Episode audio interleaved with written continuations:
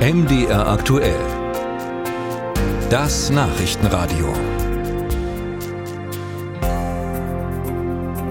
Für 13.000 Euro kann man sich schon mal einen netten Gebrauchtwagen leisten oder einen maximal luxuriösen äh, Sommerurlaub.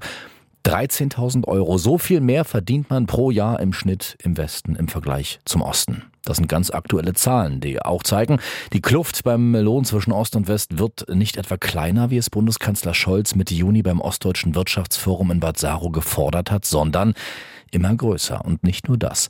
Die Menschen im Osten haben auch weniger Vermögen, weniger Aktien, weniger Immobilien, weshalb wir uns heute Morgen fragen, ob sich diese Ungleichheit überhaupt irgendwann mal auflösen lässt. Lydia Jacobi. Mai 2023. Etwa 70 Mitarbeiter und Mitarbeiterinnen des Vitacola-Herstellers Thüringer Waldquell in Schmalkalden streiken.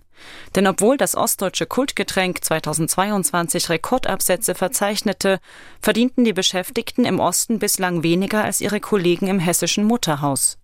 Solche Lohnunterschiede sind flächendeckend zu beobachten, weiß Joachim Ragnitz, stellvertretender Leiter des IFO-Instituts für Wirtschaftsforschung in Dresden. Das Problem ist eher halt, dass dieser große Unterschied, naja, sich mehr oder minder verfestigt hat und sich überhaupt nicht abbaut oder nicht, nicht wirklich stark abbaut. Laut Statistischem Bundesamt verdienten Westdeutsche 2022 im produzierenden Gewerbe und bei Dienstleistungen pro Jahr knapp 56.000 Euro.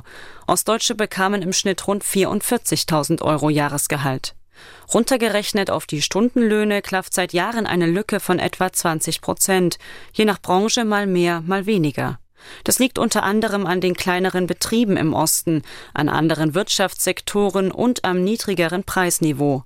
Aber auch die Deindustrialisierung nach der Wiedervereinigung wirkt nach. Und leider ist es halt so, dass relativ viele Firmen im Osten, naja, nicht tarifgebunden sind. Und deswegen spielen da Vereinbarungen zwischen Tarifvertragsparteien so oder so kaum eine Rolle. Und in diesem Verhandlungsprozess haben die Gewerkschaften gerade im Osten wegen einer vergleichsweise geringen Verhandlungsmacht, einfach auch weil wenig Leute irgendwie in Gewerkschaften drin sind, haben sie dann eben Schwierigkeiten. Zum Vergleich, in den tarifgebundenen Unternehmen seien die Löhne fast angeglichen, so Ragnitz. Die Unterschiede bei den Einkommen setzen sich bei den Vermögen fort.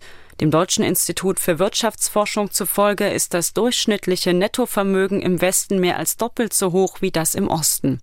Das hat vor allem historische Gründe. Dorothee Spannagel vom Wirtschafts- und Sozialwissenschaftlichen Institut der Hans-Böckler-Stiftung. Zu DDR-Zeiten war es nicht oder nur sehr, sehr eingeschränkt möglich, sich private Vermögen aufzubauen. Während jetzt gerade mit der sogenannten Wirtschaftswunderzeit, wo sich in Westdeutschland sehr viele Menschen bescheidene oder auch nicht so bescheidene Vermögen äh, aufgebaut haben, zum Beispiel Immobilienvermögen, aber auch Betriebsvermögen. Das war so in Ostdeutschland nicht der Fall, politisch gewollt nicht möglich.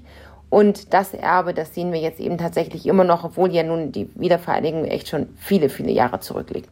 Welche Folgen hat diese verfestigte materielle Ungleichheit für die Gesellschaft? Der Soziologe Rai Kollmorgen von der Hochschule Zittau-Görlitz beobachtet, dass sie zu einem gewissen Teil den Eindruck der Ostdeutschen verstärke, ihre Leistung würde nicht gewürdigt. Die Ungleichverteilung sei aber viel mehr als ein ökonomisches Problem. Das geht bis tief in den kulturellen und zivilgesellschaftlichen Bereich hinein, weil sowas wie Mäzenatentum, wie Stiftungsaktivitäten im Osten und da insbesondere in den ländlichen Räumen äh, fast nicht vorhanden sind. Ja, also da hat sich in den letzten Jahren auch einiges getan, zum Glück. Äh, aber wenn man eben an Stiftungsgelder, an Spenden denkt, das ist im Osten deutlich weniger möglich, weil es eben nicht diese vermögenden Bevölkerungsschichten gibt. Die Lohn- und Vermögensunterschiede sind drei Kollmorgen zufolge für das Selbstbewusstsein der Ostdeutschen viel weniger entscheidend, als man gemeinhin annehmen mag. Seinen Forschungen nach stoßen ihnen vor allem gesellschaftliche Missachtung und Ossi-Stereotype auf. Die ökonomische Ungleichheit gelte es dennoch aufzulösen, nicht nur zwischen Ost und West. Aber wie? Politisch jedenfalls sei das schwer machbar, sagt Joachim Ragnitz. Einmal kann der Staat natürlich so seine Vorreiterrolle deutlich machen und sagen halt, das macht er ja auch, wir vergeben Aufträge nur an tarifgebundene Betriebe, wir plädieren für mehr Tarifbindung der Unternehmen sind so indirekte Effekte, die natürlich nur also mittel- bis langfristig wirken. Ähm, und man könnte natürlich jetzt herangehen und sagen, na, wir verändern den Steuertarif, sodass die höheren Einkommen dann eben tendenziell mehr abgeben. Aber da gibt es ja auch gute Argumente dagegen, das zu machen. Also ist also auch eine heikle Sache. Grundsätzlich sei Geduld gefragt. Es habe sich schon viel getan. Was Ragnitz zufolge als Katalysator beim Schließen der Einkommenslücke wirken könnte, Der Fachkräftemangel, der dürfte die Löhne bald nach oben treiben.